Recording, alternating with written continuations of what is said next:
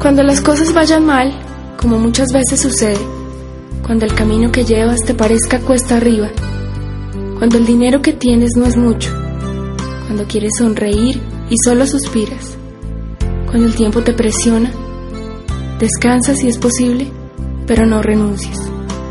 Aunque el método para alcanzar las metas te parezca lento, puedes triunfar de un pequeño soplo. Muchas veces, la meta está más cerca de lo que le parece al hombre que desmaya. Muchas veces el luchador se da por vencido cuando está a punto de alcanzar la copa de la victoria y aprende ya tarde, cuando la noche cae, que estaba a punto de lograrlo. El triunfo puede parecerte lejos cuando más cerca está. Por lo tanto, no abandones la lucha, aunque te golpees fuerte.